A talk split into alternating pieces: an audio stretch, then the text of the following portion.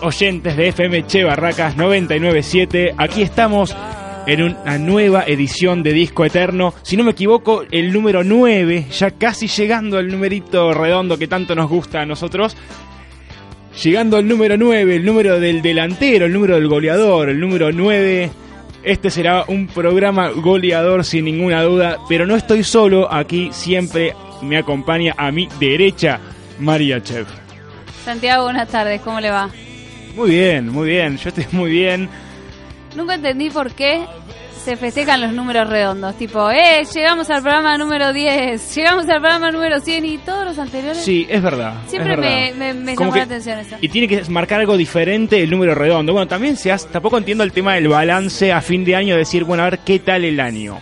Tampoco entiendo por qué hacer un balance solamente los últimos días de diciembre y no hacerlos durante todo el año, ¿no? De lo que está pasando anteriormente. Total. Bueno, son esas costumbres que los occidentales tenemos sobre los números redonditos y todo bien cuadradito. Saludo desde un principio a el encargado de la puesta en el aire acá, a Luisito. ¿Cómo estamos? Impecable, siempre, siempre bien y de buen humor. Y aquí nosotros encarando una nueva edición de este programa que hemos llamado Disco Eterno, al cual desde un inicio les puedo decir que se pueden comunicar ustedes con vosotros de Con varias maneras. Sí, de nosotros, con nosotros. Con nosotros. de varias, varias maneras. Una de ellas es, Viniendo. sí, una de ellas es viniendo a Callasta o Callastá 3370 en el barrio de Barracas. Otras puede ser por el Facebook. A través de nuestro Facebook que es FM997 Che Barracas o Sí. Aire Che Barracas que es nuestra, nuestra persona. Sí, también. Te puedes ser amigo de Aire Che Barracas. Claro. somos nosotros. Eh, también por medio de el Twitter que es arroba Che Barracas. Todo igualito. Y Che lo mejor de todo que es, y lo, lo recomiendo, es el blog. FM. Ay, siempre lo digo mal, ¿viste? Porque nuestro mail es fmchebarracas.gmail. Pero nuestro blog es... Nuestro blog es chebarracas.blogspot.com.ar. Ar, excelente. Ahí pueden este, no solo contactarnos a nosotros, discotarnos, sino a toda la programación que tiene este, Che Barraca, que está creciendo mucho ¿no? en este último tiempo. Se han agregado muchos y buenos programas. Poco a poco, digamos, para no tirar manteca al techo. Está bien. Y sí, vamos haciendo una experiencia de integración, digamos. Excelente, excelente. E invitamos a todo aquel que nos esté escuchando, tenga ganas de hacer un programita, que se contacte aquí con, con la radio, que algo podemos hacer. ¿eh? Total. Bueno, entrando en particular a lo que corresponde Disco Eterno y para lo que nos hemos convocado hoy, vamos a hablar un poco de música, vamos a hablar un poco del contexto del lanzamiento de un gran disco. Y para eso vamos a tener invitados, una nota, este, vamos a tener con algún especialista en algún tema que, que vayamos a tratar.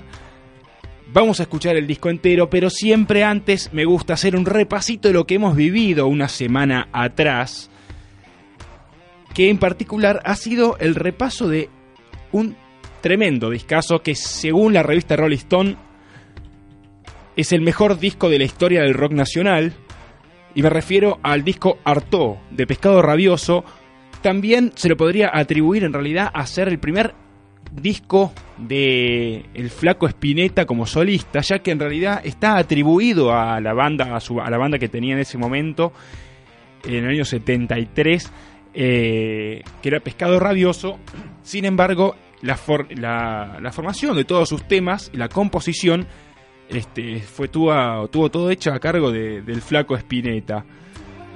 Eh, para esto nos acompañó en el piso, tuvimos el agrado de estar acompañado de, de mm, Gonza, Gonza Reartes, un compañero y amigo de la casa, que estuvo hablando muchísimo sobre Artaud, el disco, sobre Spinetta y sobre Antonín Artaud, ¿no? A quien fue como dedicado de alguna manera el disco por parte de Spinetta a este poeta francés.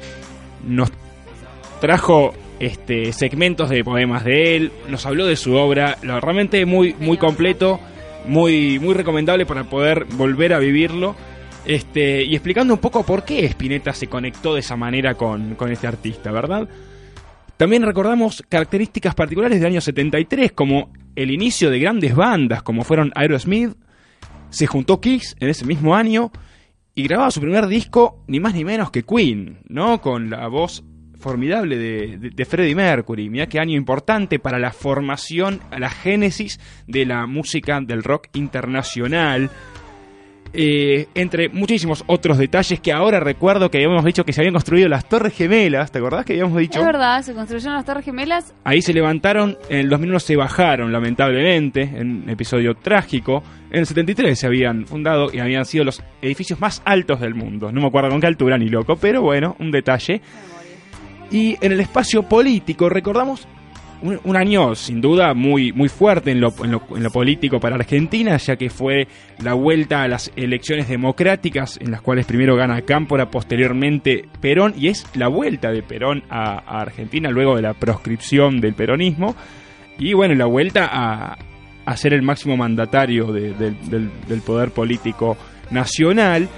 Y para ello este, convocamos y llamamos a Miguel Villara, un historiador y docente, y además mi padre, ya que estamos, no lo voy a ocultar, este, que nada, que nos brindó muchísimos datos, nos brindó una charla muy entretenida, en la cual también hubo un intercambio de opiniones, para mi gusto, muy, muy fructífero, algo que realmente no, nunca había pasado, nunca había sucedido esto, por lo menos en nuestro programa, y me pareció algo formidable. Este, y ojalá, ojalá que vuelva a suceder este, este intercambio de opiniones porque de eso se, se, crece muchísimo y se aprende aún más que, escuchando a, alguien que sabe mucho, ¿no? Todo eso hemos vivido la semana pasada, mirá vos. De semana a semana eh, pasan muchas cosas, ¿vio? Sí, sin ninguna duda. Y para este, este, este programa, hemos preparado nada, no menos que la semana pasada, pero sí hemos cambiado de estilo. La semana pasada decíamos que nos, nos iba a complicar un poco, tuvimos que bajar un poco las revoluciones, las pulsaciones, prendimos un par de velas en el estudio. Fue raro, fue, raro. Y claro, porque hablamos de Artaud, una obra maestra de la música, pero con una lírica muy mucho más compleja, con una música un tanto más compleja, bien al estilo espinetesco que uno, uno por ahí este, le atribuye cuando en realidad veníamos más acostumbrados a un rock un poquito más pesado o rock and roll de barrio como hemos tratado Viejas Locas, ¿no? Eh, entonces fue como el primer disco que hicimos en, en lo que se dice en low tempo, ¿no? En, en, una, en unas pulsaciones mucho más bajas. Hoy volvemos, de alguna manera, volvemos al rock más tradicional, aunque más festivo, te diría. La banda que hoy vamos a tratar es una de las bandas que en sus shows generaba la mayor fiesta que yo he conocido, por lo menos. Este, eh, mucho decir. a ver, no, no, no, creo que sea tanto decir, pero sí he ido muchísimos recitales, me encanta eh, desde muy chico. Y realmente he vivido los recitales de esta banda como una fiesta, pero realmente una fiesta donde la gente baila, se divierte, está todo el mundo muy sonriente con este con mucho ritual y esta palabra va a quedar durante todo el programa este rondando entre entre nosotros. Y y realmente este es casi te diría indescriptible lo que la, energía y la vibra que se generaba en sus recitales. Y hablo en términos pasados porque hablamos de una banda que hoy se ha separado lamentablemente. Sin embargo eh, todavía podemos escuchar algunas de sus canciones, dado que su líder hoy tiene una banda solista. De un montón de pistas he dado, creo que muchos ya estarán sospechando de cuál es la banda que hoy vamos a tratar. Lo que no sabrán es el disco que vamos a hacer. Pero bueno, un poco querían dar la introducción de por qué esta es la banda que elegimos, por qué la banda que hoy este, vamos a tratar tiene un disco eterno que es el que hoy vamos a desmenuzar. Y es por no solo por su enorme poder de convocatoria que ha tenido durante dos décadas, los, los 90 y los 2000, sino también porque ha marcado en su momento algún estilo musical y, y sin duda la calidez de sus fanáticos sus seguidores en todo el país y parte de Latinoamérica ha hecho de una banda, ha hecho una banda que va a quedar como legendaria, va a quedar realmente en la historia y porque también ha marcado con ciertas canciones que fueron himnos no solo de la banda, sino también del rock nacional. antes de dar pie a la primera canción, me gustaría, ¿sabes qué? Nos dijimos de contactos este con nosotros el teléfono y después No tiene- no lo dijimos y después todos tienen la excusa de no llamar y te dicen, ¿y por qué no lo dijeron? Claro. Me, entusiasmé cuando, cuando me, me imaginé que nos venían a visitar y no dije el número de teléfono. Sí, es verdad, es verdad, pero me han mandado mensajes que están un poquito lejos y que si salen ahora para acá, llegan después del programa, me dicen. Bueno, pueden, pueden llamarnos al 4301-9917. Repito, Dale, por favor. 4301-9917. Impecable, 301-9917. Nos gustaría conocer su opinión sobre la artística del disco, una vez que vos lo digas, ¿no? Bueno, Yo excelente. No, no puedo ser acá eh, la que mata, Eh, ah, la que mata el suspenso. Acá nos tiraba el cartelito Luisito de que en cualquier momento se vienen eh, las... se vienen las remeras de Che Barracas. Me el gusta, que me gusta. llama- Sí, me gusta. De paso, Cañazo, podemos empezar a anunciar que vamos a hacer una peña. Sí. Es momento, es momento de anunciarlo. Este Justo. es el momento que Luis estaba esperando por años. Hace dos años mínimo que, que espera este momento. Hace cuatro años dice que la espera.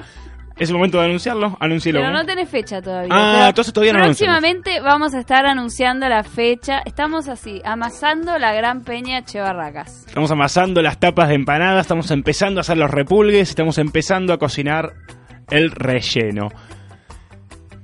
Bueno, ahora sí es momento de escuchar la primera canción de esta que hasta ahora es un enigma, la banda, aunque no tanto, porque al que me ha escuchado se ha dado cuenta que estamos hablando de Los Piojos, la banda de Andrés Ciro, liderada en su momento por Andrés Ciro, que con su disco debut llamado Chuck to Chuck y abriendo con el próximo tema que escuchamos que se llama Llévatelo, hicieron un disco eterno. Llévatelo, Luisito, llévatelo es de los piojos.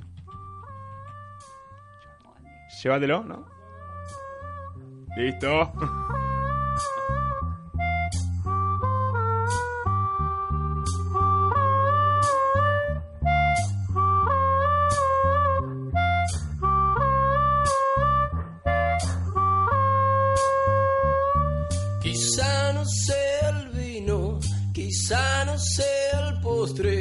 Quizá no sea, no sea nada. Pero hay tanta belleza tirada en la mesa, desnuda, toda rebalsada. Apuras el vaso, vas perdiendo el paso y en la mesa ya no hay nada. Borracha está la puerta, cerraste y quedó abierta y puedo escuchar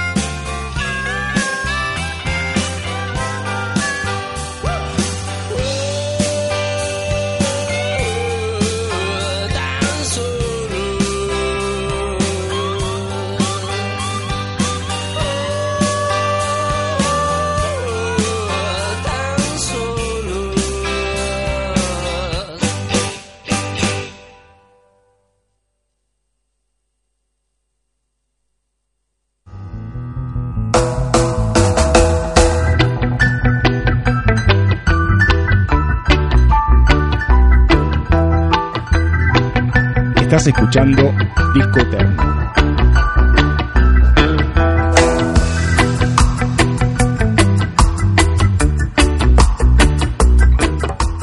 Aunque hubo una discordancia entre Llévatelo y Tan Solo, aunque no lo parezca, eso era Tan Solo, no era Llévatelo.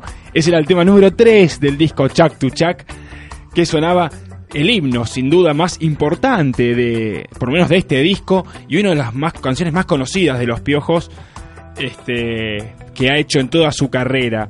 Realmente, disco que ha sonado y se coreaba como ninguno cuando se, se tocaba en algún recital el tema hecho por Andrés Ciro y compañía. Brevemente te hago un resumen por si algún colgueta no se acuerda o no sabe quién son los piojos y piensa que los piojos son nada más lo que tienen su hijo en la cabeza. No, hermano, también fue una banda de rock nacional que, oriunda de, de allá de Ciudad Jardín, del Palomar, donde como varias veces hemos ya contado, esto es lo bueno de, de ver un poco la génesis de las bandas, este, se ha formado entre un grupito de, compañeros de secundario que tocaban un instrumento cada uno, empezaron a pegar onda, se juntaron a tocar y los alumnos del Colegio Bernardino Rivadavia de allá del Palomar pegaron buena onda y formaron entre seis personas una banda que inmediatamente denominaron Los Piojos. Denominación que tomó uno de sus integrantes, el Piti Fernández, por Los Piojos del Submundo, la canción de, de Fabiana Cantilo, que en su momento ellos eran muy seguidores de, de ella y su banda, y hasta fueron algunos plomos de, de la banda. Y así fueron, empezando, se juntaban a ensayar en la casa de uno, en la casa de otro, y, y empezaron a hacer, como la gran mayoría de las bandas, covers. ¿De quiénes? De los Rolling Stones principalmente, de Lou Reed también, y empezaron a formar algunos de los temas propios también. Al principio, como siempre, caradurismo, ¿no? Los tipos iban, tocaban, eh, proponían en un bar, proponían en otro tocar con su banda y bien a lo, como decía, a lo caradura de los jóvenes que, que bueno, que quizás pifen alguna nota en las canciones, pero la idea es sacarse ese miedo al escenario, empezar a, practicarlo ensayado durante la semana y ir tocando los fines de semana. Eso me encanta, me encanta, me encantaba, te iba a decir, pero en realidad quizás era porque antes era más, más, se usaba más eso, ¿no? Pero tipo banda de garage. Totalmente, pero además este creo que muchas que, de las que hemos repasado acá se han formado de la misma manera y bueno, es cuestión de, de querer mostrar lo, que, lo que uno ensaya durante toda la semana. Es como los que juegan al fútbol y practican toda la semana esperan al sábado o al domingo para ir a jugar al club contra quien venga, convengamos, ¿no? Es, este, es la fecha, es el momento de la verdad. Y, y estos seis pibes que se juntaron, este, que se juntaron simplemente por el amor a, tocar, a tocar un poco de música, ya desde el comienzo eh, tuvieron problemas en cuanto a su formación con el compromiso este, con la banda, ¿verdad? A algunos siempre le pasaba algo, no podía llegar a ensayar, no, había demasiado compromiso. Y el primero en irse este, fue Juan Villagra, quien todavía quien era el guitarrista inicial de la banda, que fue reemplazado por Pablo Guerra. ¿Y por qué lo destaco a Pablo Guerra? Porque es él, Pablo Guerra, quien al ver este, el poco compromiso de la banda, ¿no? De que siempre faltaba alguno, de que principalmente Miguel Ángel, el, bajista, estaba un poco oído y no, faltaba mucho a los ensayos, dijo, che, yo tengo a alguien para proponer, que era ni más ni menos que Andrés Ciro Martínez, que entró como bajista a la banda, reemplazando a Miguel Ángel, que al ver esto se puso bastante las pilas, volvió a la banda y Andrés Ciro quedó como un músico invitado, que, como digamos que era un, joven de 20 años que tocaba varios instrumentos, la armónica, se notaba que tenía una muy buena voz, tocaba la guitarra, tocaba el bajo, entonces colaboraba con la banda desde un inicio. Cuando la falta de compromiso fue protagonizada por el cantante, señor Diego Chávez, en ese momento, fue de vuelta Pablo Guerra quien propuso que sea Ciro el cantante de la banda. Entonces hicieron una prueba y Ciro tocó junto con su armónica y cantó El blues del traje gris, canción que está incluida en el disco que hoy tratamos, Chuck to Chuck, y toda la banda en ese mismo momento se decidió que ese era el líder de la banda, que él era quien tenía que cantar.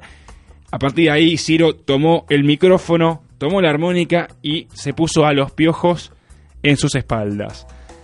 Comenzaron a ensayar un montón y durante todo el 89 y 90 tocaron en muchísimos bares y locaciones de porteñas y de los alrededores en la provincia de Buenos Aires con canciones, como decía, ya algunas canciones propias, algunas ya salían, pero algo muy muy particular les pasa en 1990 que creo que marca un antes y un después y además les da como de alguna manera un apodo a, en, en el- en- en la, en la movida rock and rollera de, de niños mimados a los ¿Por qué? piojos. ¿Cómo? Y lo que sucede es que eh, el grupo eh, Los Piojos resultó elegido como la banda revelación, elegidos por ni más ni menos que los Redonditos de Ricota, quien ya eran una banda mucho más Alto galardón, ¿no? gran, eh, muy reconocida, a pesar que el primer disco de Los Redondos había salido 10 años, casi 8 años antes de esto, en 1982. Eh, y los redondos eligieron en una encuesta que, que hizo el suplemento Sí de Clarín, el suplemento dedicado a jóvenes, principalmente a la música y, y a las artes para juveniles. Y los redondos eligieron a los piojos como, como la banda revelación. Ellos habían presenciado varios shows de, de los piojos e incluso se subió a tocar con ellos en alguno de, estos espectáculos Sky Bailinson, el guitarrista de los redondos. Entonces, como algún cierto padrinazgo de los redondos surgió y empezó desde esos momentos, ¿no? Ya marcando que estos muchachos algún talento y algún algo tenían, como que si te está padrinando los redondos y Sky Bellinson será, se sube a tocar con vos al escenario y eh, tu destino, si no lo desaprovechás, tu destino es fructuoso, definitivamente, ¿no? Un año después, en 1991, viajan a Francia invitados por una organización que luchaba contra, la contra los skinheads allá. Un viaje costeado absolutamente por, este, por, los piojos, por los piojos, por ellos mismos. Allí tocan con bandas de muchísimas partes del mundo. Entre ellos, Mano Negra, la banda liderada por Manu Chao. Ese contacto con ellos marca como un- una apertura de cabeza, como diciendo que en esa fusión de estilos donde, donde Mano Negra no hace para nada rock, hace una realmente un multiestilo de musical, dijeron, loco, esto, esto nos gusta, esto nos gusta hacer, este, no, no querían quedarse solamente en el rock and roll rollinga, sino eh, em- empezaron a ver que usando otros instrumentos, estudiando un poco de música de latina sobre todo, dijeron, por ahí va nuestro camino un nuevo, un nuevo cambio sucedería antes de la grabación del primer disco de Los Piojos y seguiría ni más ni menos que Pablo Guerra, quien trajo a Andrés Ciro, el guitarrista que vino este, en reemplazo de Villagra. Y se va, se va de, se va de la banda para tocar en Los Caballeros de la Quema. Y lo reemplaza un jovencito de, tan solo 17 años, llamado Gustavo Kupinski, el Tavo Kupinski, quien era un jovencito que ya tocaba muy bien la guitarra, sobre todo este estilos bluseros, decían. Entonces, ahora sí la formación queda bien asentada con estas seis personas, Andrés Hidro en la voz, el Piti Fernández en guitarra, Miki Rodríguez en el bajo, Daniel Huira en batería, Tavo Kupinski el jovencito en guitarra y Lisa en los teclados, este sexteto empezaron con la idea a soñar de grabar su primer disco. ¿Y, ¿Y quién aparece en este momento? Ni más ni menos que la Negra Poli, la representante de los Redondos de Ricota, que habla con un manager, con un representante de una productora, el señor Gustavo Gabri, de DBN, y le dice, anda a ver el show de estos muchachos que tocan en, un local llamado Boavista. Anda a verlos, que son realmente buenos, y fíjate qué puedes hacer por ellos. Esa fue la recomendación de la Negra Poli. Una mujer con muchísimo peso en el en ambiente musical, ¿no? En el ambiente artístico. Lo fue a ver este productor, y se interesó definitivamente por, por los piojos y enseguida le ofreció la edición y distribución de el primer disco que llevaría el nombre de Chuck to Chuck y que es el que hoy denominamos como un disco eterno y vamos a repasar en su totalidad. A continuación escuchamos el tema que lleva el mismo nombre que el disco Chuck to Chuck.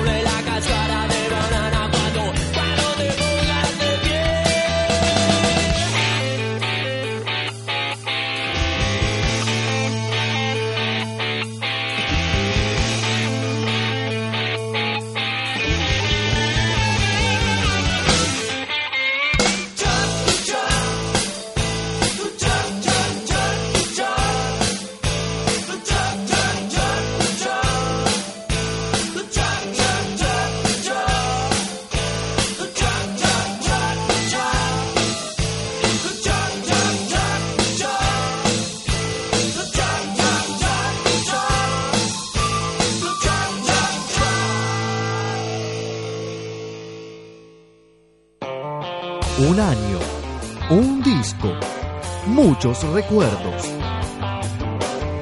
Todos los lunes por FM Che Barracas 997. Y eso que escuchábamos era Chuck to Chuck, canción que lleva el mismo nombre, aunque con una diferencia, porque el nombre del disco en realidad es Chuck to Chuck, todo junto. Y el nombre de la canción es Chuck to Chuck. No sé, una pavadita que este, uno se da cuenta simplemente cuando tenés el disco enfrente y lo ves escrito diferente. No sé, no sé ni por qué lo habrá hecho así estos muchachitos. No importa, no, no, no, voy- no voy a dejar de dormir sin saber esto. Creo que los oyentes tampoco, ¿no?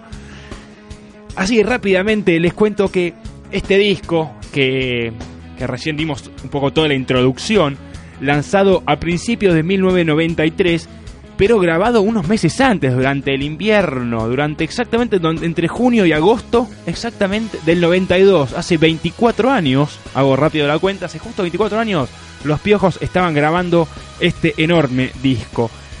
Un poco lo que, lo que decidieron grabar en estos 11 temas que contiene era lo que venían tocando durante estos 3-4 años anteriores en sus recitales, ¿no? Todas canciones que fueron haciendo en este tiempo y que se fueron haciendo conocidas entre sus seguidores porque eran las que tocaban este fin de semana tras fin de semana. Eh, y a partir del lanzamiento, que fue a principios del 93, tuvieron un año muy, muy cargadito de, de giras y de tocar. Ellos mismos eh, pedían tocar todos los fines de semana. Era como una ambición, era una, una adicción también a la- al escenario, la adrenalina, ¿no? Este, un poco se los veía en sus enormes shows festivos ya desde un principio en las que parecía que perdían completamente la cabeza. eh, pero siempre de una manera los redondos, los redondos, los piojos siempre mantuvieron una, una idea bastante bastante sana del rock. Más allá, Ah. sin, sin meternos en, en, en la, en intimidad de ellos, ¿no? En la intimidad de la vida personal, no importa eso. Pero quiero decir, nunca fue un mensaje, este, ni su público ni ellos mismos dieron el mensaje de el bardo, de, no sé, de, de muy afán a las drogas, más allá que tenga algunas canciones que hace alusión sobre todo a, a- a- a las drogas blandas llamadas, pero se respiraba un clima muy de amistad entre la banda y su, y su público. Un ambiente más tranquilo, se podría decir, comparado con bandas que, que, que hemos tocado acá y que se ha demonizado a su público, sobre todo. Ellos nunca tuvieron problema de que su público haya sido demonizado por los medios de comunicación o por las entidades de seguridad de la ciudad o de la provincia de Buenos Aires. Nunca tuvieron demasiado bardo con eso, por suerte. Tampoco se lo merecían.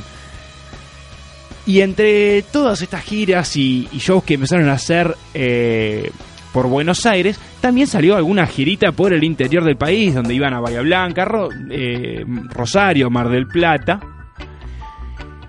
Y empezaron a surgir algo que en los piojos es una insignia, que son las banderas. Todas las bandas en su momento tenían las banderas y recordamos ya algo que no se usa y está bien, aclaro que no se haga, las bengalas. Había todo un, insisto, con el ritual piojoso de este, prender las bengalas de atrás de todo junto con la bandera y salir corriendo en las, en la- sobre las espaldas de, de otro hacia adelante y era todo ese ritual. Comenzaban a surgir las primeras banderas piojosas, las cuales Ciro al final de sus recitales siempre leía en su totalidad, destinaba los últimos minutos, los que sea necesario, para leer una y cada una de las banderas de, de todos sus seguidores. Sí, sí, sí. Este, desde esta época este, la banda tuvo este buen reconocimiento a su público. Era como la devolución de gentilezas de haberlos ido a ver y, por eso también se inundaban mucho sus, sus, sus recitales de banderas. Estaban realmente inundados de banderas donde decían simplemente quizás el logo de los piojos, este, esta cabeza que es como una deformidad de un piojo, se supone, supone ser un piojo que es una cabeza, ¿no? Con dos orejitas bien chiquitas. Este famoso logo de los piojos que ha cambiado muchísimo en todos su- sus años de vida. Y solamente el nombre de la ciudad que iba. Por ejemplo, de acá vamos con el logo de los piojos y Barracas. Así, y el tipo al final del recital te leía y saludaba a la gente de Barracas. Como Así hace- es. Bueno, eso hace la Mona Jiménez en sus recitales también. Ah, también. Mira vos, mira vos. Con la, con, sí, con todas las provincias, pero bueno. Qué groso. Bueno, también. Mira, no es el estilo de disco eterno, pero yo le dedicaría un programa a la Mona Sí. Jiménez. La verdad que tengo un enorme cariño por. Es un fenómeno, es un fenómeno la Mona. No entretengo más, escuchemos un poco de música que para eso hemos sido convocados y además es un gran disco para disfrutar. Y ahora sí, vamos a escuchar el tema número uno, tema con el que abre el, el disco, compuesto totalmente por el señor Ciro Andrés Martínez, y es Llévatelo. De paso los invitamos con un mate. Dale.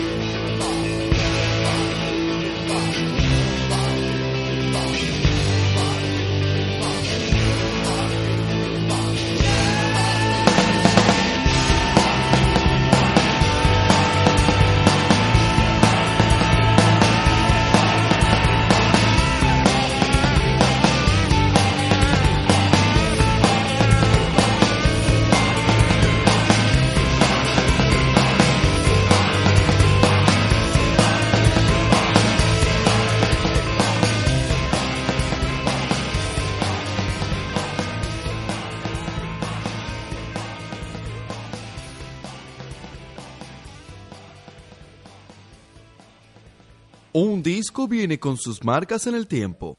Noticias random en disco eterno.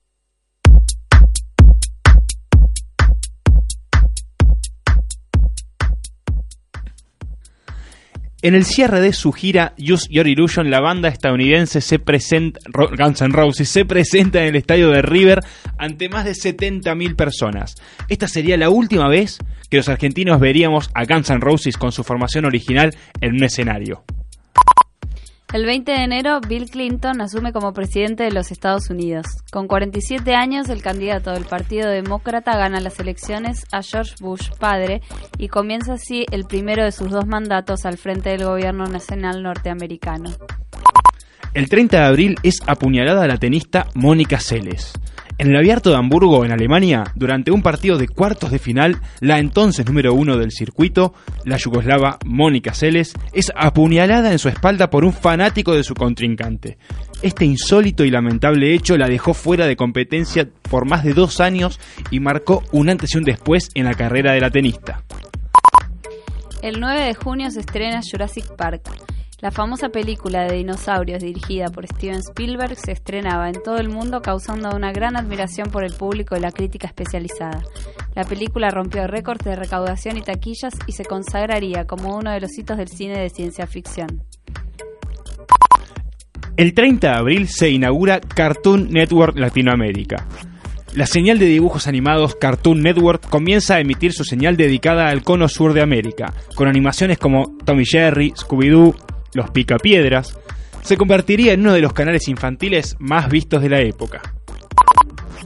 El 10 de marzo cierra la empresa Ferrocarriles Argentinos. Por decisión del presidente Carlos Menem, el 10 de marzo de 1993 se cancelan los servicios interurbanos de pasajeros por el cierre de Ferrocarriles Argentinos, una empresa pública que manejó toda la red ferroviaria argentina por cerca de 45 años y que sería concesionada a firmas privadas.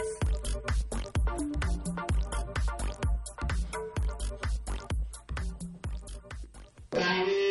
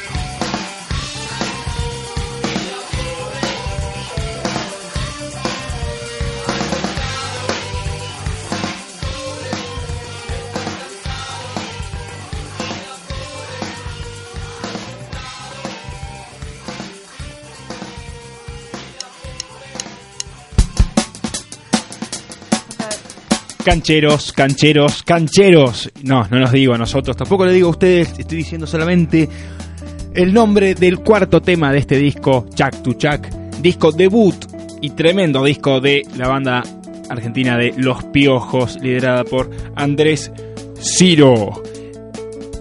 Otro tema constituido totalmente por Ciro Martínez y este su compañero el ¿eh?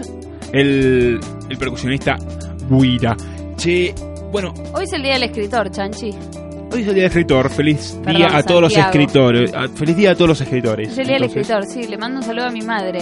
Como dice Chanchi, que diga, le mando un saludo a mi vieja, que es Eh, escritora. eh, eh, mando un saludo a mi vieja. eh, un a mi vieja. Bueno, me, me sumo al saludo escritora. también. Me sumo, me sumo al saludo. Y a todas las escritoras y escritores que haya por ahí. Bueno, también mi madre ha escrito algún este cuentito corto y este y lo ha publicado, así que calculo que también le, le corresponde Le cor- le este saludo hacia ella y a todos y tal cual todos los escritores que bien merecido lo tienen este día.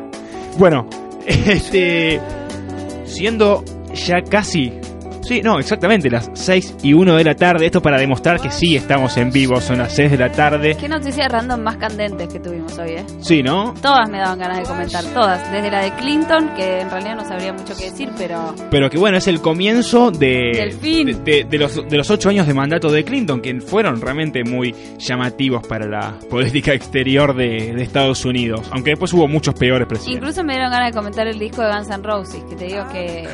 No fue un disco, fue un recital. Bueno, fue un recital, en el cual vinieron acá a Argentina y tocaron por última vez razón. con la formación donde estaban Slash y, y Axel Rose juntos, junto a todos los demás. Este. Un recital muy, muy importante en el sentido de que habían tocado unos meses antes, en el 92, habían tocado en Argentina, en el estadio de River. Y había habido todo un rumor de que ellos en Francia habían quemado una bandera, una remera argentina, una bandera argentina, cierto, la habían acuerdo. pisado. Entonces, muchos nacionalistas los fueron a buscar al hotel en el 93 y querían matarlos, ¿viste? O sea. Realmente me pasa algo con los discos del no- de los 90 que es que me llevan como a mi memoria involuntaria, hago con mi infancia, con mi, con mi preadolescencia, Sí. como un momento en el que mi, mi absorción estaba a tope y yo empezaba a tener mucha conciencia de lo que pasaba alrededor, pero a la vez de una conciencia medio preadolescente, una niña era. Y me, me- me lleva directamente hacia allá. Entonces, por Qué ejemplo, bueno. eh, se inaugura Car- Cartoon Network en. Latinoamérica. Mirá si Cartoon Network no me habrá quemado la cabeza durante años mirando la televisión. Supersónicos, pica piedras, eh, superpoderosas y todas esas cosas son de Cartoon Network. Porque debo confesar que en mi casa me prohibían las telenovelas tipo más del tipo de Andrea del Boca, pero Cartoon Network nunca me prohibieron. Entonces realmente eh, hizo a mi constitución de Mirá vos. de referentes. Mirá vos. Bueno, es un poco esta la idea de Disco Eterno. Realmente es esta la idea, es transportarlos un poco en el tiempo, no solo en el carácter musical, sino también en el carácter, en todos los caracteres, en el artístico, en el político, sin, sin duda, pues nos encanta hablar de política y generalmente dedicamos un, un bloque entero a esto, eh, en lo deportivo, en todo. Y un poco es que vos, desde el otro lado, sientas un... Eh, che, a ver, se lanzó Chuck to Chuck. ¿Y yo qué estaba haciendo en el año 93? Ese es el sentimiento, esa es la pregunta que queremos que en tu cabeza surja y recuerdes un poquito y, y bueno, te pongas en el lugar de lo que te pasaba a vos en, esa, en ese momento y genial sería que lo quieras compartir con nosotros. Acá estamos para escucharte y te repaso así rápidamente los números el número de teléfono de acá que es 4301-9917 y si no nos escribís por el Facebook de Aire Che Barracas o también te metes por el blog de chebarracas.blogspot.com.ar no me lo olvido más el punto .ar. Momento de hacer un poquito de memoria como solemos hacerlo. De memoria y vamos a poner un poquito más serios porque vamos a hablar un poquito de política y eh, el año 93 ha tenido ciertos ¿Ciertos? ciertos puntos a tocar muy muy importantes y como solemos hacerlo para esto llamamos a, a especialistas este porque realmente nosotros no nos sentimos tan idóneos para hablar sobre esto profundamente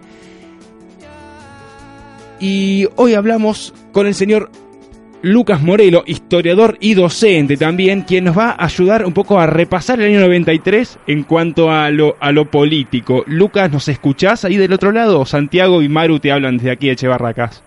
¿Qué tal? ¿Cómo están? ¿Cómo? Me pa- La especialista me parece que me queda bastante grande igual. No seas humilde, Lucas, no seas Muchas humilde. gracias Lucas, igual. no nos tires abajo la producción del programa, te lo pido por favor. No, no, no, no, todo lo contrario, se los tiro, se los tiro arriba. Mira, Este, Lucas, a mí, a mí a veces en- a- en- durante la semana me dicen que soy locutor. Imagínate si vos no vas a ser especialista en historia, pero más vale. Si yo soy puedo ser locutor, mira. Che, Perfecto, perfecto. Bueno, Lucas, un poquito estábamos hablando hoy, el disco que repasamos es un disco de los piojos llamado Chuck to Chuck de año 1993 y solemos hacer el repaso del contexto, en este caso que vamos a hablar con vos, político, de 1993. Y yo acá como apunte y como para empezar a hablar un poquito, tengo el famoso, que se llama famoso Pacto de Olivos, que fue firmado en 1993. ¿Nos podrías dar como una introducción de lo que, en lo que constó y por qué se llegó a este Pacto de Olivos y quiénes lo firmaron particularmente? Bueno, principio le voy a pedir si...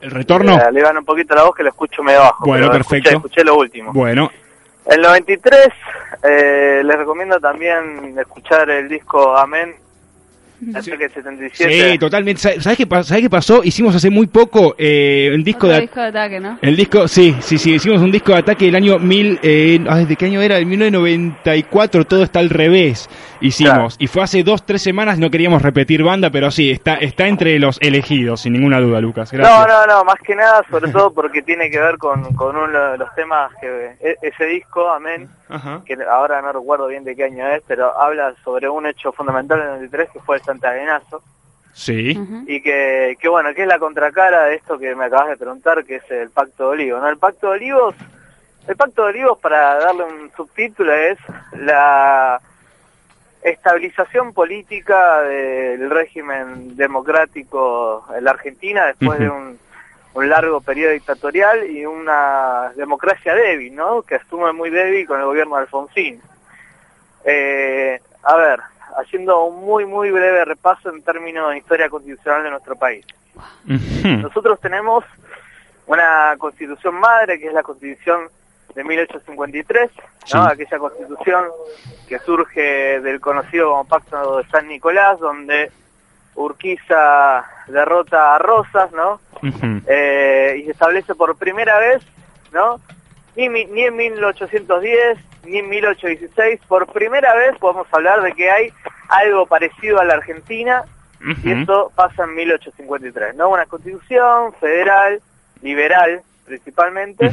Y va a ser la base de nuestra constitución nacional. Esta constitución entonces va a regir con algunas modificaciones, claramente tenemos modificaciones muy importantes como es la de 1916, que es la reforma Sáez Peña, Sí. eh, la que permite el voto democrático, y eh, tenemos la primera gran transgresión constitucional, que es la constitución del 49, ¿no? Ajá. La constitución del 49, que se establece bajo el primer gobierno peronista, que eh, lo que incorpora son eh, dos eh, elementos fundamentales de la constitución. Primero, los derechos sociales, ¿no? que hoy sobreviven en, en ese recóndito de nuestra constitución, que es el artículo 14 bis, Sí. ¿no?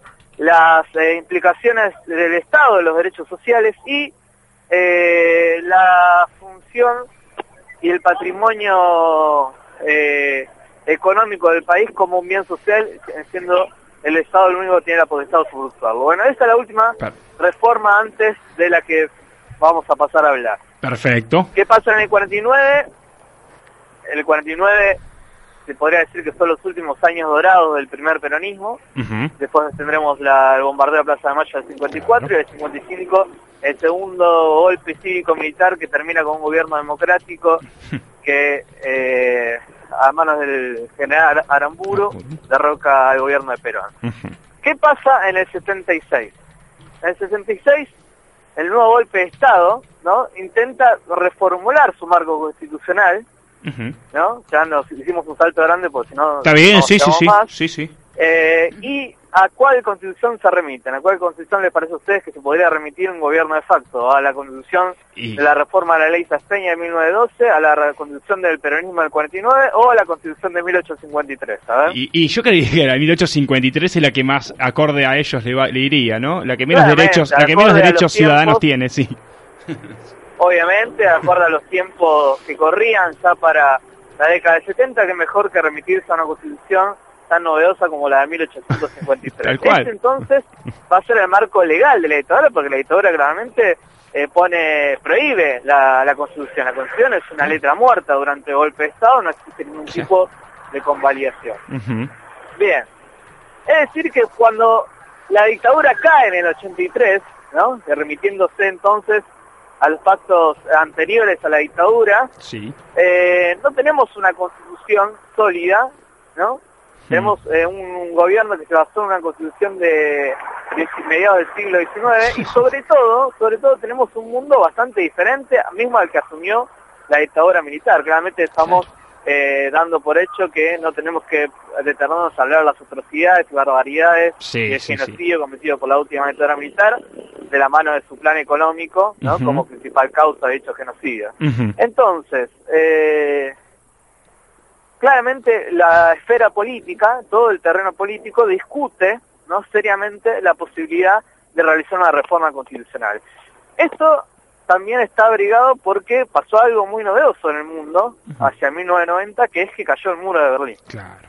cae el muro de Berlín y el muro de Berlín no cae, ¿no? Porque el capitalismo se demuestra como superior solamente al socialismo, sino que también hay una crisis económica mun- mundial internacional que hace genera el estancamiento de este modelo de estado de bienestar y permite cierta permeabilidad, ¿no? a las constituciones liberales que empiezan a incorporar en toda Europa, en gran parte del mundo, los derechos sociales, ¿no? Estos derechos que eh, seguramente acá mi amiga Mauro se me va a reír en la cara, pero ese derecho que en su momento Juan Domingo Perón vio, ¿no? Como Ujú. necesarios Lucas, incorporar dentro del no margen del ¿eh? capitalismo. No empecemos, no empecemos. ¿Cómo, cómo? No empecemos porque, porque no. Está bien, está bien, está bien. Bueno, Perón, digamos, eh, eh, esa es la, lo bueno lo bueno y lo malo de la función de 49. Asume que el capitalismo tiene que tener una función social, no asume que el capitalismo no, no, no tiene esencia dentro de lo social y obviamente dentro de esa esencia la cuestión de 49, por ejemplo, no no tiene no, no, no es legal el derecho a huelga, por ejemplo. Pero bueno, no importa. Entonces, Como ahora, igual que ahora.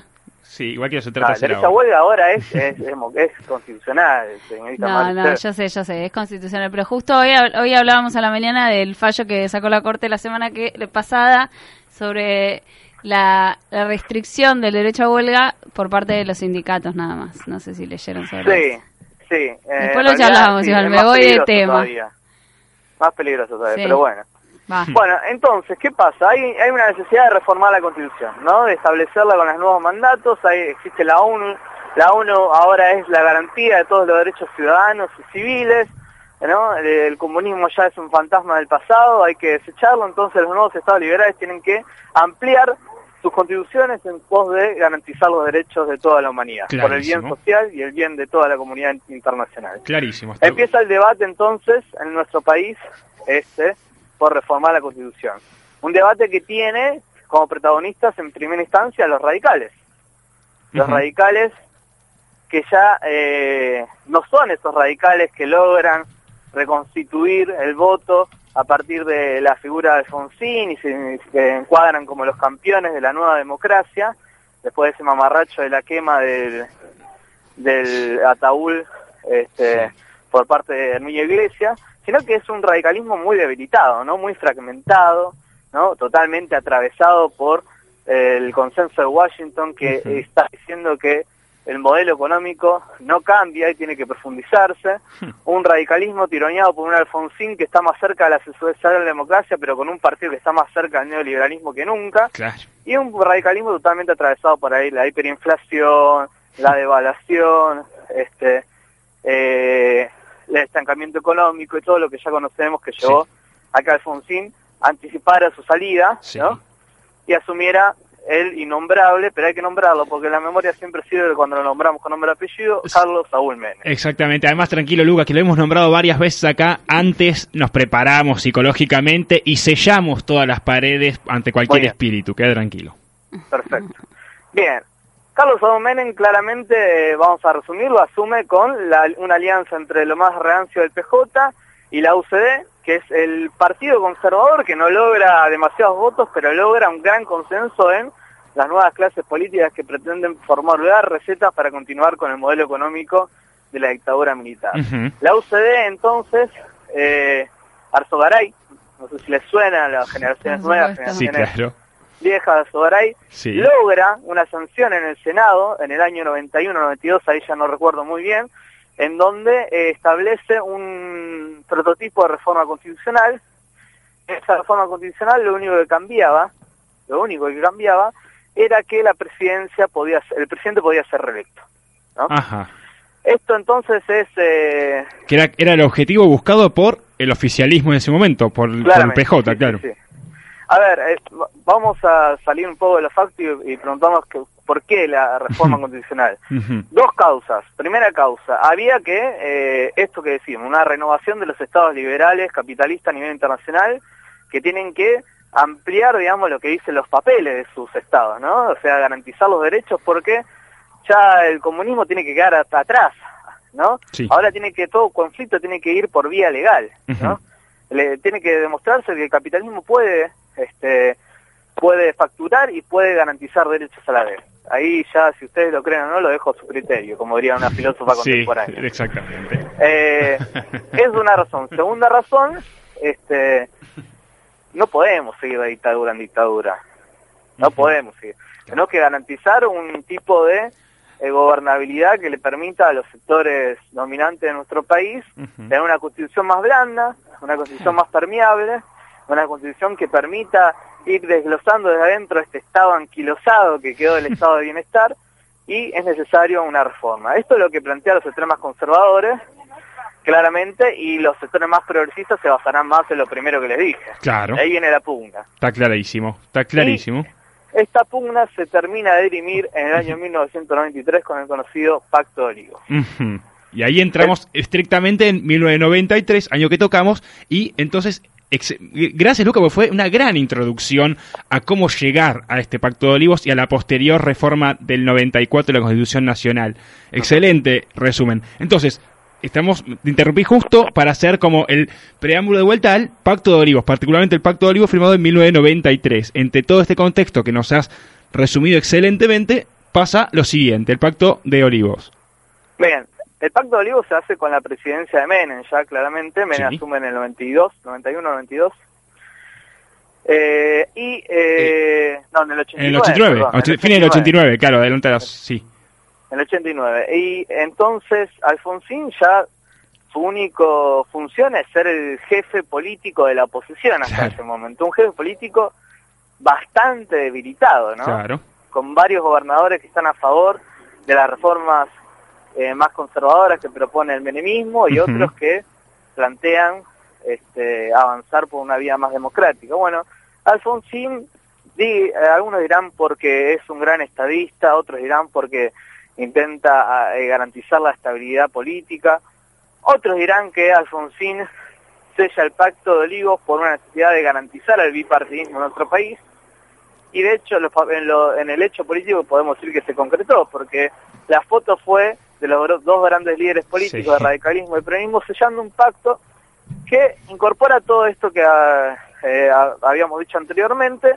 Hay una cláusula que se reformula de lo que había planteado Severay en principio en el Senado, que es que va a haber reelección, pero los mandatos van a ser de cuatro años.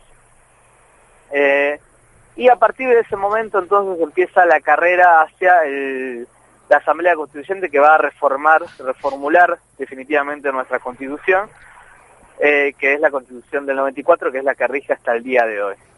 Perfecto. Digamos que el- el- es, es una antesala, digamos, una necesidad de estabilización política, una necesidad de adecuar nuestra constitución a, a los tiempos que corrían en el capitalismo global de ese momento, eh, y también una, una necesidad imperiosa de las fuerzas políticas hegemónicas de ese momento de consolidar, digamos, sus espacios políticos. ¿Y por La contracara de todo eso es que la tercera fuerza, la Asamblea Constituyente, va a ser el FREPASO, no sé si se acordarán del FREPASO. Sí, claro, nos acordamos, sí. El, el FREPASO va a sacar una muy buena cantidad de votos, ¿no? Sí. A la hora de presentarse a la Asamblea Constituyente. Eso va a garantizar que hay algunos atributos de nuestra Constitución, muchas cosas que están en la Constitución de 49 que, que perduran. Vuelvo a citar el caso de la 14 bis, todos los derechos sociales Es el- claro. están vigentes en nuestra constitución, ¿no? Pero en términos de legitimidad, se, eh, lo que se consolida es un sistema político más presidencialista, ¿no? Ujú. ¿Por qué?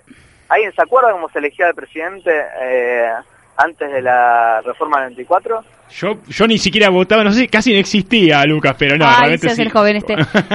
Yo la verdad que no me acuerdo. No me acuerdo quiero- muy no bien. decir vieja, pero... Sí, ya está, estoy jugada, Lucas, ¿qué quieres que te diga? Pero no me acuerdo muy bien, pero me quedó picando este comentario que hiciste antes. Te voy a como cambiar suavemente Fuerte, de fuerte, tema. por favor. Te voy a cambiar de tema suavemente, que me quedó picando este comentario que hiciste antes al, al comienzo, que fue que el santiagueñazo es casi la contracara del Pacto de Olivos. Se podría decir que sí, sí, sí, ¿Por, totalmente. por qué? ¿Por qué?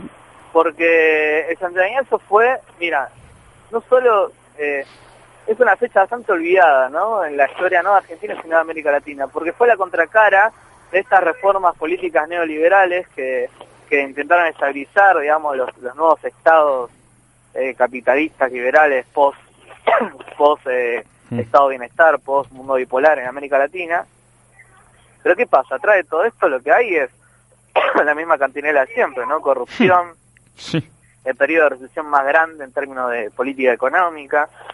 En Santiago del Estero, como en todas las provincias de nuestro, la gran mayoría de las provincias de nuestro país, tenemos un, un talón de Aquiles que es que el empleo público es generalmente el Estado es el mayor empleador. Claro. y el Estado, lo, lo hemos visto últimamente, es también el eslabón más débil a la hora de ajustar por parte de los gobiernos neoliberales.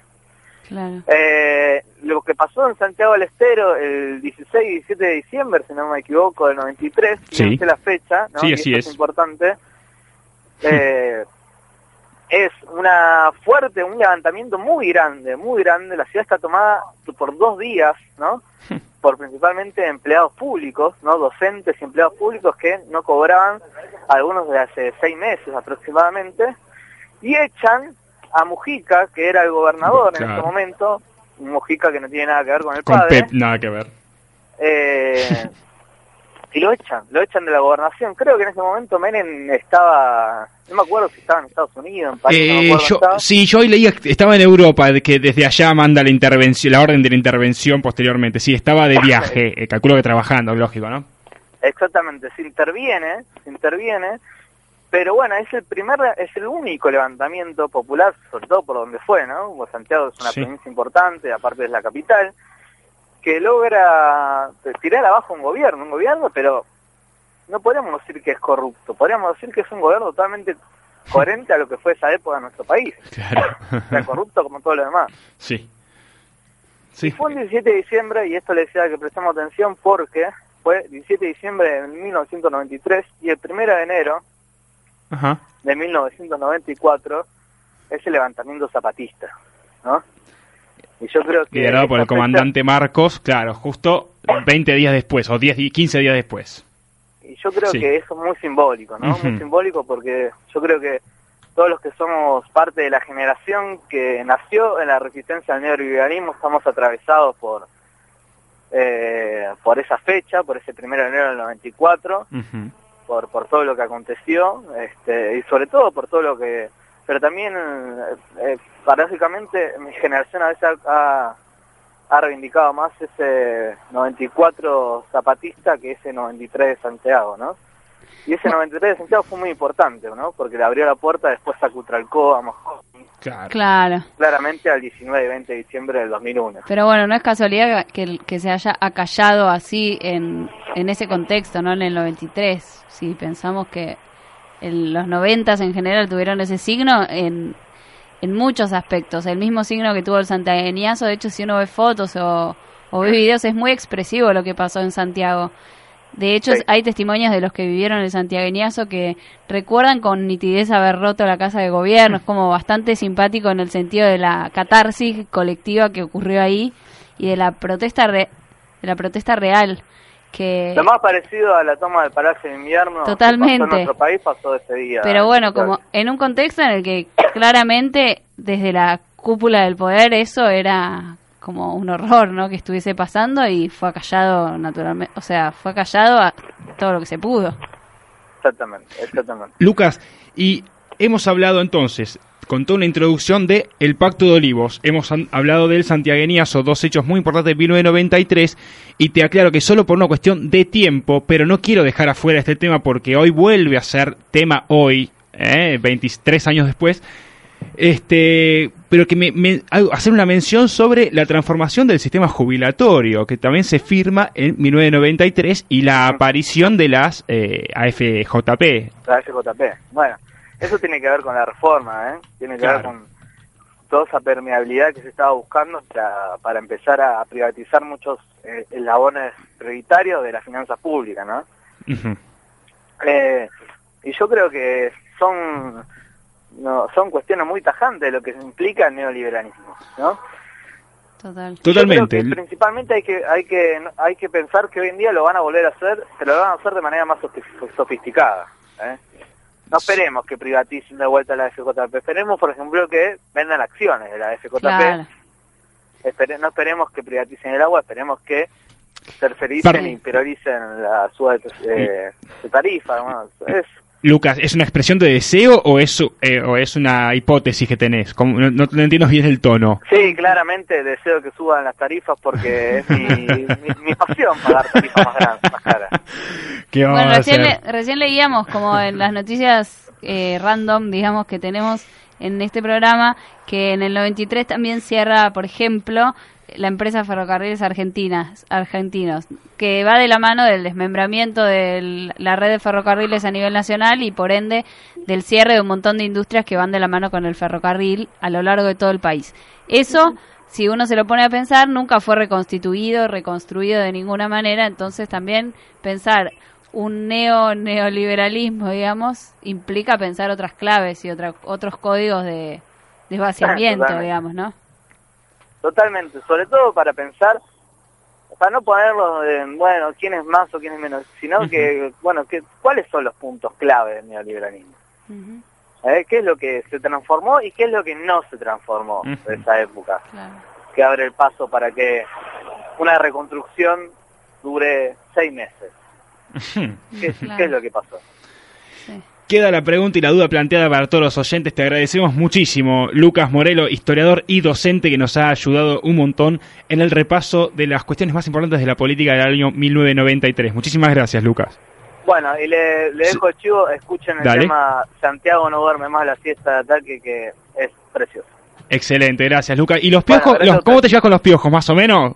No, sí, sí, con ¿También? los piojos me gustan, pero bueno, mi pas eh, eh, uno tiene su corazoncito pan rock más... Punk rock, más proletario, más del barrio, más, más de... Sí, pero con- está bien, está todo bien con los piojos. Los piojos, eh, digamos que... El piojo más del bañario de los doctores crotos que Claro. 92. está muy bien, excelente, excelente. Me encanta, me encanta que así sea. Bueno, Lucas, te agradecemos muchísimo, loco. Bueno, gracias. Muchas gracias a ustedes, un abrazo. Hasta luego. Que cómo me agrada la sección de las entrevistas, sobre todo cuando tenemos gente con tanta claridad de ideas.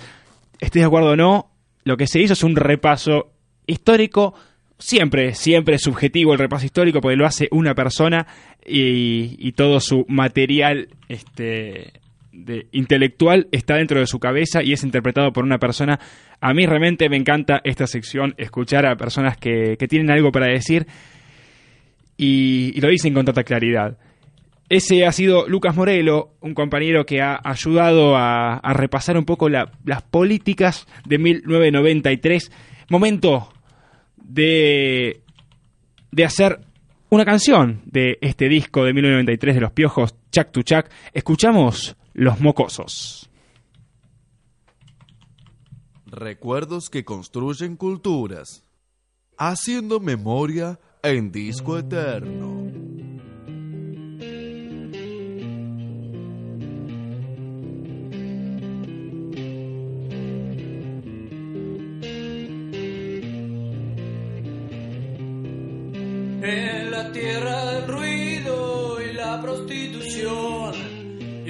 Las calles murientas con mercados hambrientos que perforan la estación como largas culebras los mocosos se trepan y se van hacia el sol en los trenes de piedra los mocosos se trepan y se van hacia el sol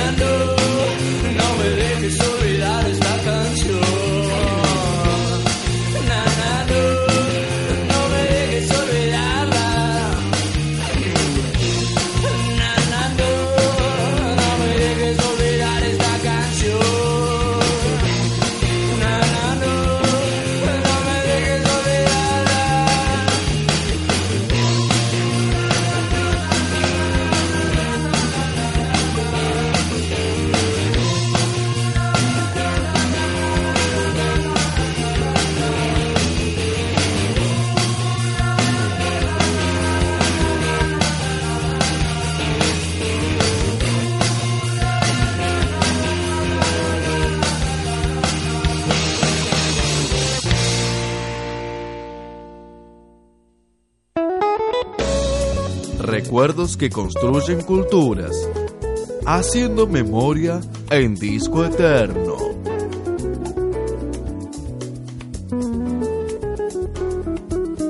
Y como dice la cortina, hablando de cultura, dentro de la cultura está el cine y también un poco la televisión.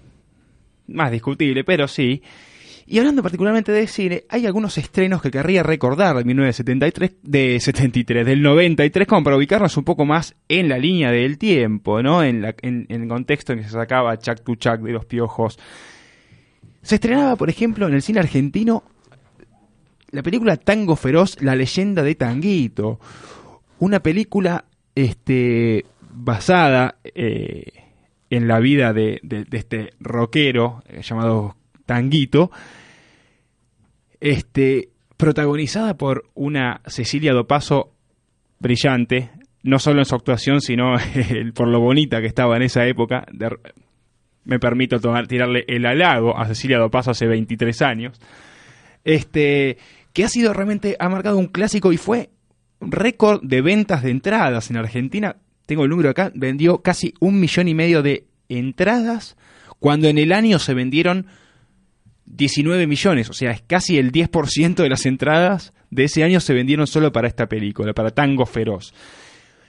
Y hablando de una película sin duda muy, muy recordada, es este Jurassic Park, que un poco recién hablamos en las noticias random, que se estrenaba esta película de ciencia ficción dirigida por Steven Spielberg y basada en, un- en el libro este, de, Michael Crichton, eh, que sin duda fue una de las más exitosas películas de la historia, no solo por las ganancias multimillonarias que ha tenido la película, sino también porque es un ha batido récords de, de entradas vendidas en todo el mundo y además porque ha realmente marcado un antes y un después en lo que a ciencia ficción se, se refiere, ¿no? Con esos efectos, esos dinosaurios que realmente parecían reales, ni hablar, hablando de hace 26 años, no estamos hablando de computadoras de última generación, de 3D, de nada, muchachos. A los jóvenes les digo, Tenés razón, tenés razón. Estamos verdad. hablando de saco el sombrero. 1993. No, no existía ni siquiera el Windows 95 con ventanas como hoy lo ves, papá. ¿Eh? A vos que más o menos te hablo, que, si- te conociste. un- Te mandas un dinosaurio así. Esa es la idea. ¿Viste? Eso, eso es muy posta. Una película enorme, enorme, enorme.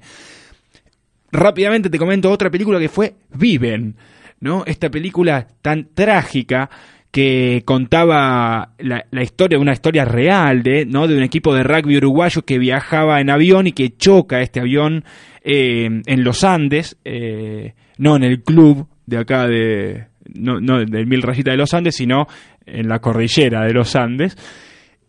Eh, iba hacia Chile, es verdad, me apunta Luisito. Y la historia de la película cuenta este, lo que han vivido, según testimonios de los sobrevivientes, lo que han vivido eh, este, esa- esas personas eh, ahí en la cumbre de, de- una de las montañas, con escenas tremendamente desgarradoras e impactantes de gente comiéndose a sus compañeros para sobrevivir. Realmente una película muy, muy fuerte y muy recordada, sobre todo la escena que aquí comento. Y yendo al terreno de la televisión local, la televisión argentina, no puedo menos que destacar y, y hacer mención, y en parte me siento honrado de poder este, dedicarle un segmento a, a este personaje, que es Tato Bores, ya que Tato Bores en el 93 iniciaba el último ciclo que haría en televisión, eh, llamado Good Show, programa que se, que se emitía por Telefe, que fue emitido durante un año y medio, durante todo el 93 y parte del 94 hasta que se, bueno, tuvo un problema de salud en el cual los médicos le dijeron que no podía volver a trabajar. Luego, bueno, tuvo un decline saludable muy, muy, muy drástico, pobre Tato. Pero él en Good Show un poco hacía lo que lo que venía haciendo un poco antes, ¿no? Solamente le cambiaron el formato, le pusieron un teléfono al lado que era muy chistoso, comía en público, fue uno de los primeros que comió junto con Mirta Legrand, comía eh, adelante de cámaras, y a través del humor, él decía las cosas que nadie podía decir, evadía la censura de tal manera que las cosas las decía, ¿eh? porque las decía muy claramente y con todas las letras, pero con un tono de humor y con una velocidad de razonamiento y de, y de, de dialecto infernal que, que siempre va a quedar en nuestras memorias y, realmente a mí me emociona cuando escucho todavía a Tato Bores, sobre todo por el realismo. A ver, coincidamos que no era él solamente el guionista, ¿no? Trabajaba con guionistas excelentes, verdaderamente excelentes, pero yo lo escucho a él, la manera de decirlo y las cosas que se decían, y a veces me siento que, que tranquilamente, viste, uno a veces dice, Maru, que, eh, que hace falta un Tato Bores en la actualidad. Sí, totalmente. Yo cuando escucho a Tato digo, no hace falta Tato Bores en la actualidad. Simplemente con hoy revivir lo que él hacía hace 20 años, pareciera que lo está, lo está diciendo ahora. Pero, ojo, porque algo de... Es verdad, es verdad eso que decís de la actualidad. Tiene mucha actualidad todo lo que dice, con, revi- con poner, Es volver tremendo. a poner play. Sí. Es tremendo. Un poco habla de nuestra so- como, de nosotros como sociedad, ¿no? De más está decirlo.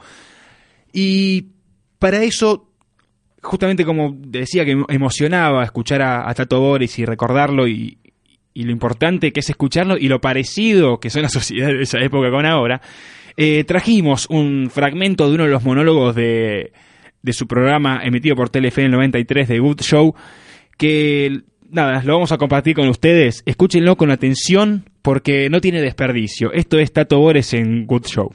hace 30 años diciendo la misma cosa. Cambian los pecadores, pero los pecados no. Los intendentes y concejales son distintos, pero las, las cañotas son las mismas. Los ministros y funcionarios entran y salen, pero la corrupción firme. Los legisladores se renuevan, pero los bochornos siguen. Los presidentes pasan, pero las calamidades quedan. Lo que no cambia, lo que no cambia es la gente del populorium. Siempre la misma y siempre jodida. Aunque yo prefiero esto que los comunicados del 1 al 1000. Lo que quiero decir, lo que quiero decir es que, es que no puedo evitar que las cosas me suenen a repetidas. Y eso no es nada. Yo las digo, me miran, se cagan un poquitito de risa y ponen el fútbol. El problema es que esta historia de siempre lo mismo, con esta manía del doble discurso entre lo que hacen y lo que dicen, es que los destinatarios del discurso, los giles, nos estamos pudriendo de que nos den el chupetín cambiado. Tanto verso nos vendieron que ya no le creemos ni a los semáforos. Vos podés ir en cara por cualquier motivo. Incluso podés ir en cara sin ningún motivo. Pero por corrupto jamás. El que sí va en cara es el ladrón de gallinas. Lo que no se sabe es si va en cara por chorro o va en cara por boludo, eso es lo que no se sabe. Pero el otro, el grande, el grande nunca, pilas de denuncias, montones de defraudaciones, negociados, lo que vos quieras, procesados a carraras. Y un solo tipo en cana, escuche, uno solo. Y si alguien opina que un preso es poco, contestan los voceros del gobierno, dice, los ilícitos denunciados están en manos de la justicia, que como todo el mundo sabe, es sacrosanta. Con lo cual, con lo cual están convirtiendo a tribunales en una especie de gran tacho de manliva donde llevan lo que está podridito para que ahí le pongan una tapa. No sea cosa que se desparrame el olor hasta que algún lo flete para el cinturón ecológico y lo tape. ¿Me explico? Y como mientras la señora justicia no se expida, son inocentes, no importa si están imputados, procesados sospechados. Ellos siguen como funcionarios e incluso hasta pueden ser ascendidos. Y al que no le guste a quejarse, a quejar, a la merda a quejarse. No un poquito, escuchamos ahí, ¿no? Un poquito lo que, lo que Tato resumía, hablaba un poquito de corrupción, de las incoherencias entre los que, lo que hacen y lo que dicen los políticos, de que va al cana el ladrón de gallinas, pero por corrupción nunca vas en cana, de que si querés ir a quejarte, te mandaba a quejarte a la mer, decía con, con cierta soltura Tato Bores. Es impresionante, pero esto no termina acá. El monólogo sigue. Simplemente quise hacer esta intervención para que preste muchísima atención a los, a, a los lugares y a los este, personajes sociales a quien va a apuntar el monólogo ahora. Va a hablar de empresarios, de dirigentes sindicales, del presidente y de amigos del presidente. Cualquier similitud con la realidad no es mera coincidencia. Bueno, lo dice, se repite todo, se repite todo. Es impresionante, pero realmente no tiene desperdicio. Disfruten de Tato Ores aquí en Disco Eterno, que, que tiene mucho para decir. Pero atención, Atención que esto de la crisis de los dirigentes no es solo para los políticos, también le toca a los empresarios que para compensar el costo argentino se embolsan el beneficio argentino que viene a ser la cantidad de guita que hacen con los peajes, las privatizaciones o las concesiones y que no podrían hacer en ningún otro lugar de la galaxia. No importa si para eso tiene que coimear a medio gobierno, rifar a la vieja o vender chorizo envenenado. Hacer guita no es lo más importante es lo único importante. Y también le toca a los dirigentes gremiales, rajan a 20 mil tipos de un plumazo, ellos dicen que están analizando los cursos de acción a seguir. Menos mal. ¿Cómo cambian los muchachos? De sí, por Dios que me has dado, que estoy tan cambiado, no sé más quién soy. El malevaje extrañado, vea. En época de Alfonsín, vos mirabas torcido a un laburante, te comías un paro general de un Hoy les meten el dedo en el tujes, les meten el dedo en el tuje sin sacarte el guante de box y los dirigentes bajan los ojitos, suspiran un poquito y dicen, está bien, vamos a ver qué hacemos. ¿Qué pasó? Y en medio de todo esto, el gran tema político del momento, la reelección. El presidente Menem, mi gran amigo el presidente Menem, está convencido que se quiere quedar hasta el año, seis años más, hasta el 2005, no sé hasta qué año. Algunos preguntan, ¿para qué? ¿Para qué se quiere quedar si ya vendió todo? No se sabe. Pero el problema, el problema no es que lo reelijan a él, sino que el problema es que no viene solo. Es como el bife de chorizo. La diferencia es que en lugar de salir con fritas, sale con amigos. Y a los amigos del presidente, a los amigos del presidente ya los conocemos. Son como los patitos. Un pasito, una cagadita. Otro pasito, otra cagadita. No importa dónde. Puede ser aquí, o en el Paraguay como Rubén Buscapié Cardoso, o en Chile como Espinosa Melo, o en Alemania que no sé cómo se llama. Pero no hay caso. No aprende que los amigos están para jugar de amigos y no de funcionarios patitos. Esto no parece joda, es joda. Entonces la gente se cansa de siempre lo mismo y por eso los diarios deciden dedicarle más espacio al fútbol, a los del gatillo fácil, a la familia real británica y al precio de la escarola. Todas cosas mucho menos dañinas para la salud. Pero como no hay peor sordo que el sordo, los amigos insisten en que todo lo que están en contra de Carlos Saúl I, en realidad están en contra de la patria. Miren. Yo quiero a Berta, quiero a mis hijos, los amo. Y quiere que le diga, yo lo amo a Carlos también. Entrañablemente lo amo. Pero el miedo que tengo es que se la crea que se suba al caballo. No hay que olvidar que el poder corrompe y el poder absoluto corrompe absolutamente. Por eso, por eso, mis queridos orejones del tarro, no se descuiden. No le den la espalda a nadie ni se agachen si ven una moneda en el suelo porque estamos viviendo en una época en donde los rengos le ganan los avestruces. Así que a seguir laburando, atenta la neurona, verbú con papas fritas y... ¡Good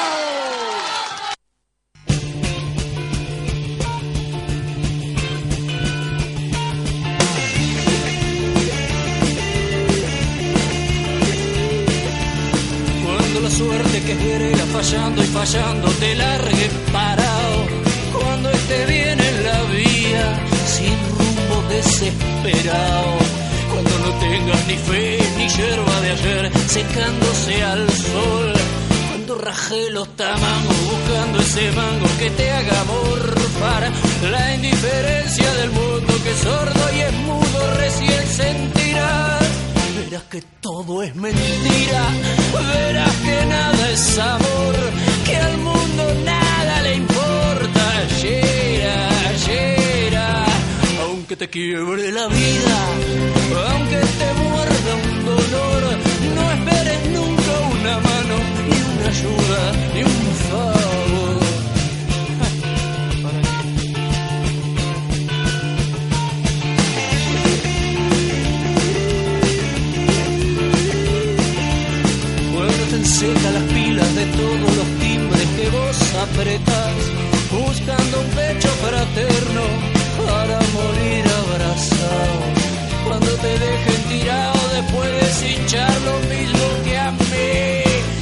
Manches que a tu lado se prueban la ropa que vas a dejar. Te acordará de ese otario que un día cansado se puso a ladrar. Verás que todo es mentira, verás que nada es amor, que al mundo nada le importa. Llera, llera, aunque te quiebre la vida, aunque te muerda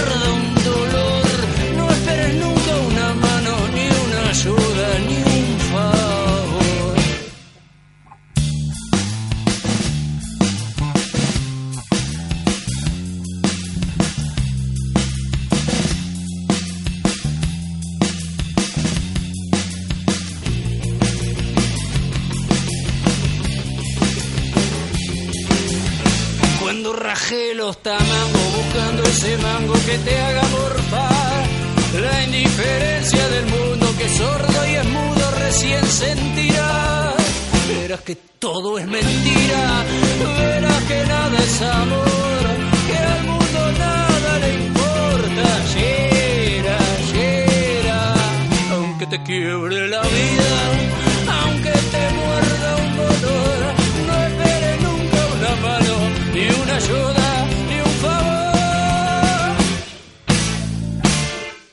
Un gol inolvidable. Una formación para el recuerdo. Punto para el partido.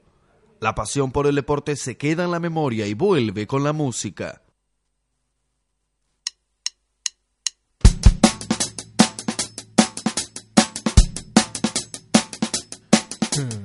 Y escuchábamos recién el tango de Tisepolín, ¿no? De, de- del gran disépolo Gira Gira, versionado rockeramente por los piojos, justo después de un enorme monólogo de, de la Tobores. Coincidencia o no, usted lo dirá. Momento de repasar un poquito los deportes que, y las noticias deportivas que ha pasado en 1993 en este contexto que estamos repasando, el contexto de Chuck to Chuck, el primer disco debut, disco de Los Piojos. Y así, a modo de, de, de un flash te tiro como que Michael Jordan, el enorme, enorme jugador de la NBA, anunciaba su retiro de, de esta competición alegando que ya no disfrutaba jugar como antes y además un poco afligido por la reciente muerte, el asesinato de, de su padre durante un intento de, de- o en durante un robo y, y entonces anunciaba su retiro en 1993 luego dedicaría dos años a jugar al béisbol. Mirá lo que talentoso que era en las ligas mayores realmente. Y después volvería a los Chicago Golf Bulls. también, ¿no?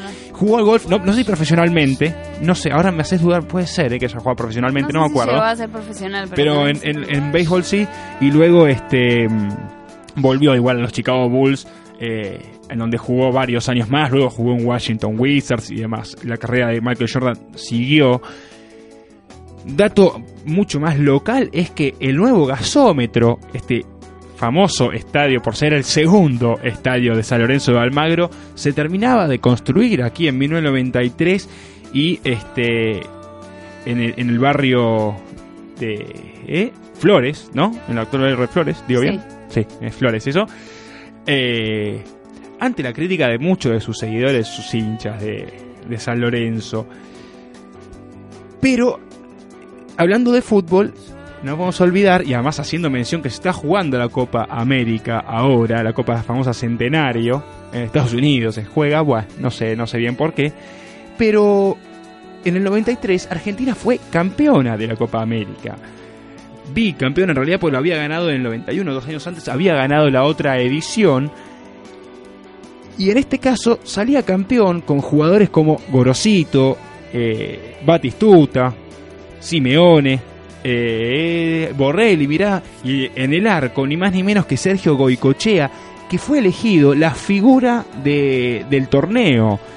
Eh, se- seguramente por su gran actuación tanto en cuartos de final, ganándole Argentina a Brasil en tanda de penales, donde Goico fue clave, y lo mismo repite en semifinales cuando Argentina le gana a Colombia también por 6 a 5 en la tanda de penales luego de un 0-0 durante el partido. Goico realmente mostrando y, una vez más que era un gran atajador de penales.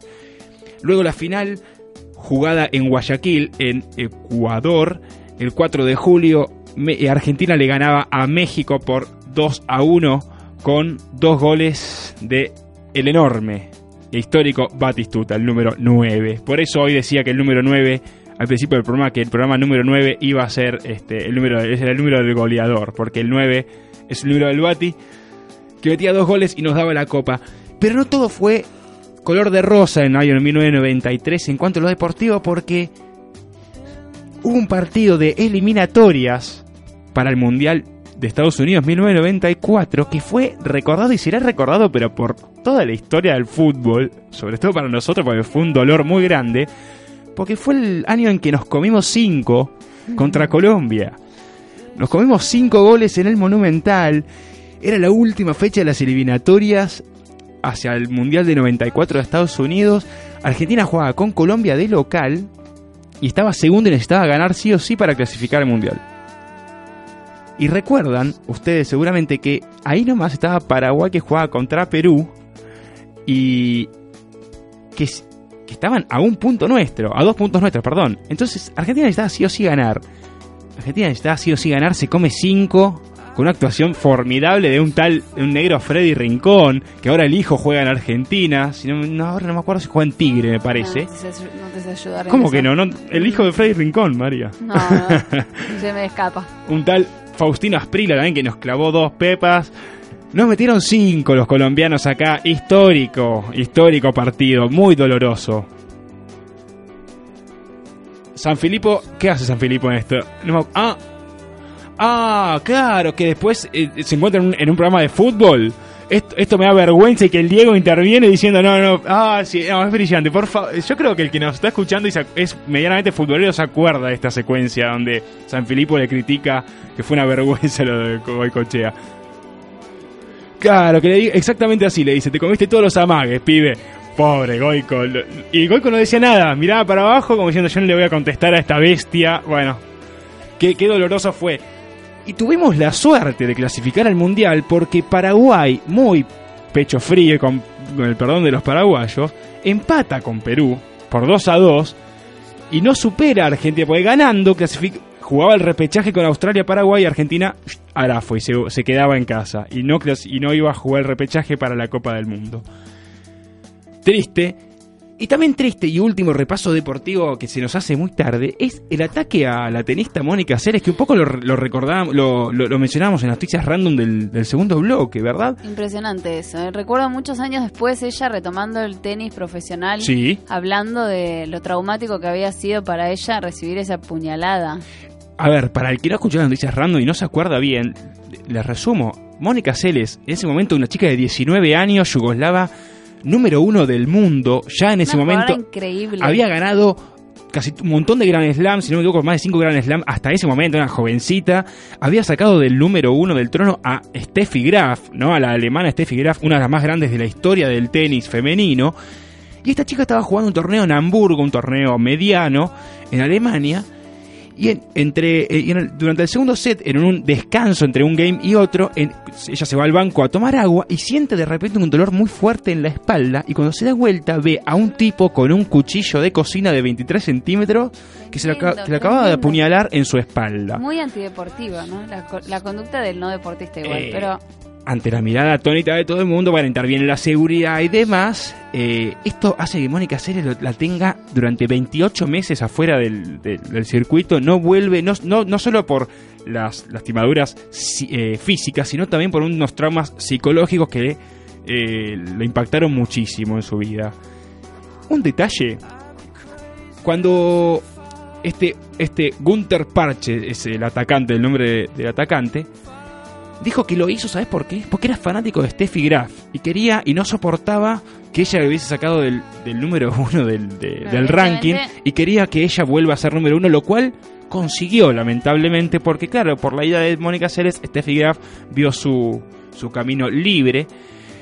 Y un detalle no menor es que a este personaje de Parche, este, esta bestia humana, no fue condenado, no fue a prisión alegando ciertos traumas psicológicos. eh, simplemente, nada, eh, creo que le dieron algunas tareas comunitarias y una internación mínima de un- en un tremendo, psiquiátrico.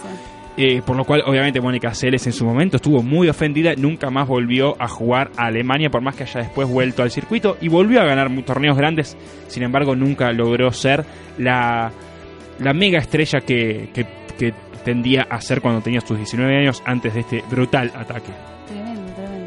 Deja Sí, sí, escalofriante, es- me resulta. Es tremendo ¿Cómo? y cuando ves el video, que no se ve el video obviamente de la puñalada, sí se ve el video cuando ella se, se dirige hacia la mitad de la cancha y se, y se empieza como a bajar la presión y se casi se desmaya y la atienden todos los paramédicos. Es nada, eh, es incoherente, es algo muy incoherente en una cancha de tenis ahí una puñalada realmente.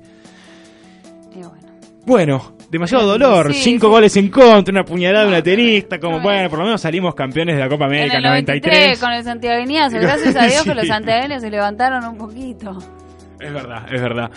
Bueno, ya digo, para destacar como, bueno, salimos campeones de la Copa América, cosa que ojalá se repita 23 años después de la mano de el mejor jugador del mundo, Lionel Messi.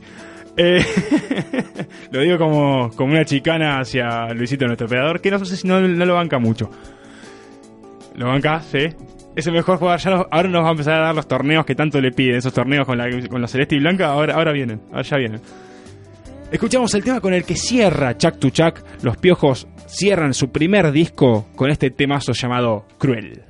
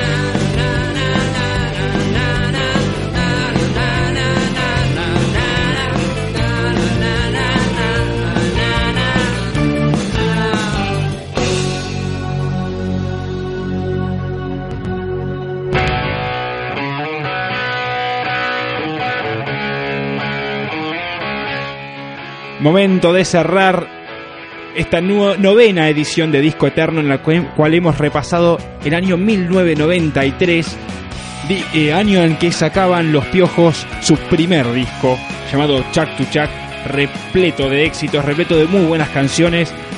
Y un poco hemos repasado todo su contexto político, deportivo, artístico, desmenuzando un poquito las canciones, desmenuzando un poquito la, la banda en general.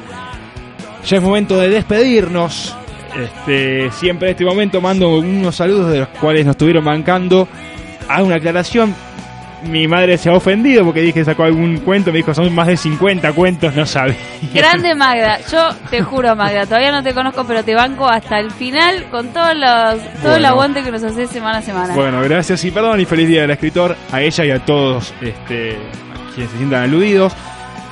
Un saludo muy muy grande a Martín y a Leo que ha pasado un momento muy fuerte esta semana. Le mando un gran gran abrazo desde acá y a Alejandro una vez más le mando un gran saludo que, que siempre ahí está haciendo el aguante desde el otro lado. A todas nuestras compañeras y compañeros y Sí. bueno, y a, y a todos que hacen el aguante acá en Che Barracas, que son muchos. Sin duda, sin duda.